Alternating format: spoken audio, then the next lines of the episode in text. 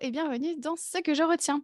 Je te partage des expériences de vie et du coaching pour t'apprendre à te détacher du regard des autres. Je m'appelle Camille et je suis coach de vie certifiée. C'est parti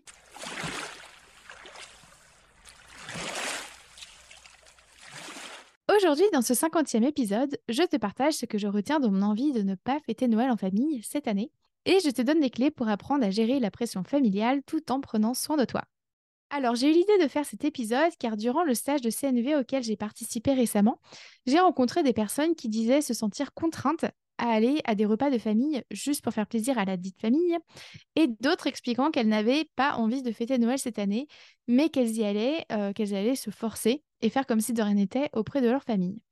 Sincèrement, moi, quand j'entends ça, je ressens de la tristesse. Je me dis que c'est douloureux de se forcer à faire quelque chose qu'on ne veut pas faire, que c'est épuisant de ressentir ce qu'on ne ressent pas. Je pense d'ailleurs que l'intérêt des fêtes de fin d'année, c'est de prendre soin des autres, hein, des uns et des autres, et donc d'écouter ce dont on a besoin.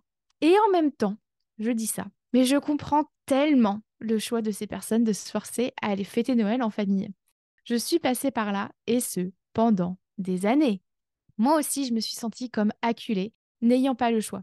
Trop souvent, j'ai fait comme si j'avais envie d'être là avec mes proches, mais pour moi, ces années-là, bah, l'idée de me sentir coincée avec eux, bah, finalement, c'était moins désagréable que celle de potentiellement les décevoir et les blesser.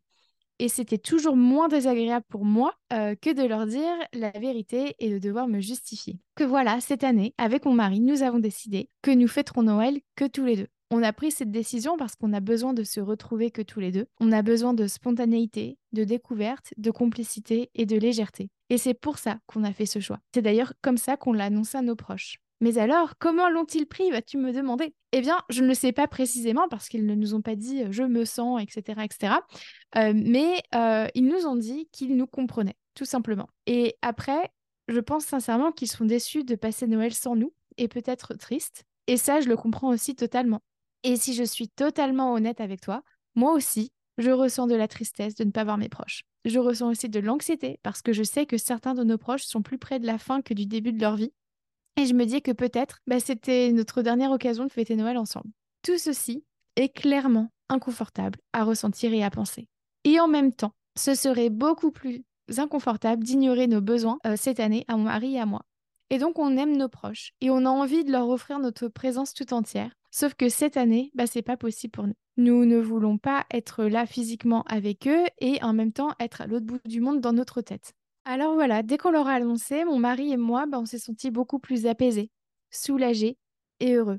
On a fait le choix qui est juste pour nous cette année. Et donc, ce que je retiens de mon envie de ne pas fêter Noël en famille cette année, c'est que choisir son inconfort est libérateur. En effet, et je vais m'appuyer sur un exemple pour illustrer en quoi choisir son inconfort est libérateur. Disons que la tradition dans ta famille est d'aller chez Suzanne et Samuel pour fêter Noël.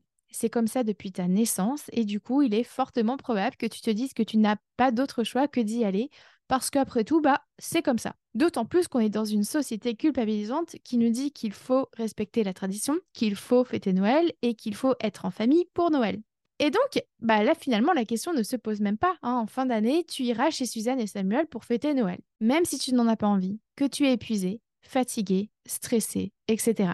Ceci est une habitude et non un choix, puisqu'il n'y a qu'une seule option possible, à savoir fêter Noël chez Suzanne et Samuel. Or, un choix implique d'avoir plusieurs options, et chaque option vient avec des conforts et des inconforts. Par exemple, fêter Noël chez Suzanne et Samuel te permet de te sentir connecté à ta famille, d'avoir une charge mentale connue, d'avoir aussi une certaine paix. En revanche, ça vient potentiellement aussi avec de la frustration de ne pas être là où tu aimerais, du ressentiment potentiel envers tes proches, de la fatigue émotionnelle, mentale ou physique. Et puis, ne pas fêter Noël avec Suzanne et Samuel, bah, ça te permet d'alléger ta charge mentale, d'avoir du temps pour toi et de remplir tes besoins. En revanche, ça vient potentiellement aussi avec de la peur d'être jugé, de la peur de louper un truc et euh, potentiellement le manque de tes proches. Comme tu le vois, chacune de ces deux options t'offre du confort et de l'inconfort. Ainsi, le choix parfait n'existe pas puisque tu es à la fois gagnante et perdante dans les deux cas. Et donc, en te demandant quel inconfort je veux ou bien quel confort je veux, alors je ne me sens pas prisonnière d'une situation. Je ne subis pas mon habitude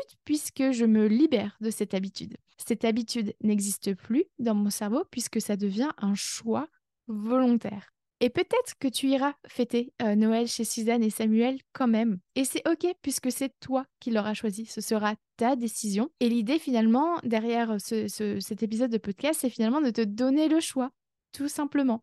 Enfin, peut-être que tu te dis que l'autre ne pourra pas entendre ton nom à venir euh, à ce repas de Noël ou d'anniversaire. Déjà, rassure-toi, on peut dire les choses de manière douce et aimante. Par exemple, on pourrait dire à Suzanne et Samuel, Cette année, je n'ai pas envie de fêter Noël chez vous. Je ne fêterai pas Noël avec vous. Bon, là, potentiellement, ça fait mal d'entendre ça. Hein. Et ça peut même envenimer les choses. Hein. Ça coupe clairement du lien relationnel. Si on veut dire les choses de manière euh, douce et aimante, on peut le dire de cette manière-là. En ce moment, j'ai besoin de calme et de repos. C'est pour ça que j'ai décidé de fêter Noël toute seule. Je vous aime et je chéris nos moments ensemble. Mais je sais que si là je viens euh, cette année, bah, je vais pas savourer. Et il est fort probable que je m'isole. Et c'est vraiment pas ce que j'ai envie de faire euh, quand on est tous ensemble. Et donc je préfère qu'on se crée de bons souvenirs ensemble. Et là, tu vois, dans cette deuxième façon de dire les choses, on ne rejette pas l'autre, pas plus qu'on ne se rejette soi. Au contraire, on prend en compte nos besoins euh, tout en reconnaissant la place que l'autre dans notre vie. Et donc aussi un petit rappel essentiel, un choix est renouvelable. Hein. Ce n'est pas gravé dans le marbre pour toujours. Tu as le droit de changer d'avis la fois suivante. Hein. C'est pas parce que là tu as décidé que euh, à l'anniversaire de tonton Jean-Jacques, euh, tu ne viendrais pas parce que tu as besoin de calme. Eh bien, euh, ça veut pas dire que le prochain anniversaire de tonton Jean-Jacques ou de tata Suzanne, tu n'iras pas. Hein. Le choix se fait le jour J pour une date précise. Voilà, c'est tu le renouvelles au fur et à mesure. Et donc, si toi aussi tu souhaites avoir le choix d'aller ou non à un événement familial, voici ce que je te propose. Tout d'abord, je t'invite à te rappeler qu'il faut que dalle, tout simplement. Ensuite, je t'invite à répondre à ces questions en amont. De quoi j'ai envie en ce moment? De quoi suis-je capable en ce moment? Et de quoi j'ai besoin en ce moment? Par exemple, j'ai envie de voir mes proches. Émotionnellement et physiquement, je ne suis pas en capacité de me déplacer. Et j'ai besoin de donner et de recevoir de l'amour j'ai besoin de légèreté et de repos physique et émotionnel. Et donc, le fait de répondre à ces questions-là, ça te permet à toi d'avoir de la clarté sur tes envies, tes capacités et tes besoins, ce qui va être essentiel ensuite pour pouvoir communiquer à l'autre, mais aussi et surtout pour pouvoir toi prendre une décision dans un sens ou dans l'autre. Une fois que tu as fait ça, je t'invite à lister toutes tes options possibles qui te permettent d'avoir un équilibre entre tes envies, tes capacités et tes besoins. Par exemple, proposer de recevoir à la maison cette année, ou bien proposer de décaler à une autre date, ou bien proposer un format virtuel, soit par téléphone, soit en visio. Et puis, je t'invite ensuite à lister plusieurs manières ou stratégies pour répondre à tes besoins. Par exemple, si tu as besoin de donner ou de recevoir de l'amour, euh, une des stratégies possibles, ça peut être de donner ou de recevoir des câlins, ou bien d'offrir ton aide à quelqu'un, ou bien te rendre service à toi-même, ou bien prendre du temps que pour toi, ou bien faire une activité physique, etc. Si tu as besoin de légèreté, une des manières, une des stratégies que tu peux euh, mettre en place, ça peut être par exemple de regarder un film drôle, ou bien danser, ou bien faire un saut en parachute, ou bien nager, ou colorier, ou puzzler, ou trier tes possessions, ou jouer à un jeu de société, etc. Ensuite, une fois que tu as fait tout ça, je t'invite à utiliser l'outil gagnant-perdant pour identifier les conforts et les inconforts de chaque option possible. Donc les options possibles qu'on a vues avant, hein, par exemple, proposer de décaler notre date, euh, recevoir à la maison, etc. Et une fois que tu as fait ça, pour vraiment prendre ta décision de manière éclairée, je t'invite à répondre à la question suivante. Quel confort je veux? Ou bien, si c'est plus facile dans ce sens-là, quel inconfort je veux? Et normalement, une fois que tu as fait ça, ça devrait être beaucoup plus clair pour toi. Tu devrais déjà avoir, euh, comme dit, de la clarté sur quelle décision tu souhaites prendre et surtout pourquoi tu souhaites la prendre? Vient ensuite le moment de potentiellement annoncer à l'autre que tu ne viendras pas. Et du coup, là, je t'invite à utiliser le combo authenticité et amour avec l'autre. Pour ce faire, tout d'abord, identifie comment tu te sens. Stressée, anxieuse, fatiguée, en colère, préoccupée, etc. Ensuite, identifie ton ou tes besoins. Réassurance, calme, amour, légèreté, divertissement, gaieté, inspiration, clarté, spiritualité, défoulement, etc. J'ai fait exprès de te donner plein de besoins pour t'aider justement à y voir plus clair. Et ensuite, je t'invite à assembler le tout comme ceci avec clarté au moment où tu vas t'adresser à l'autre personne pour lui dire que tu ne viendras pas. En premier, nomme ton ou tes besoins. Par exemple, en ce moment, j'ai besoin de ci ou de ça. Donc de clarté, de légèreté, de calme, etc. Ensuite, clarifie ta décision. C'est pour ça que j'ai décidé de fêter Noël toute seule. Donc là, c'est très clair. Donc tu as nommé tes besoins, tu as clarifié ta décision. Ensuite, je t'invite à inclure l'autre, reconnaître que l'autre a sa place dans ta vie je vous aime et je chéris nos moments ensemble. Je sais que si je viens cette année, je ne vais pas savourer et il est fort probable que je m'isole. Et ce n'est pas ce que j'ai envie de faire en votre présence. Et enfin, donne ton intention. Je préfère qu'on se crée de bons souvenirs ensemble quand on est toutes et tous disponibles.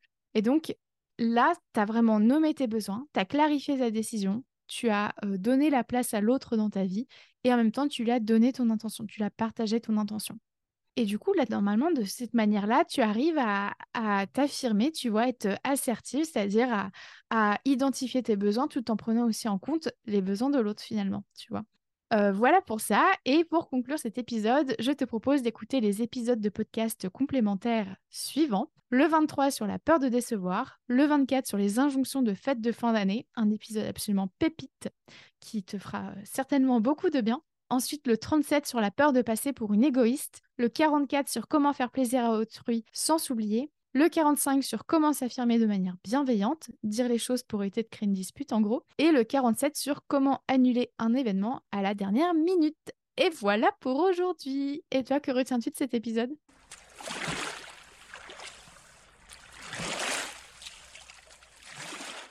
Merci à toi d'avoir écouté cet épisode jusqu'au bout. Si tu souhaites en savoir plus sur mon travail, rejoins-moi sur Instagram sur la page La Camille ainsi que sur mon site internet www.lacoachcamille.com. Prends soin de toi.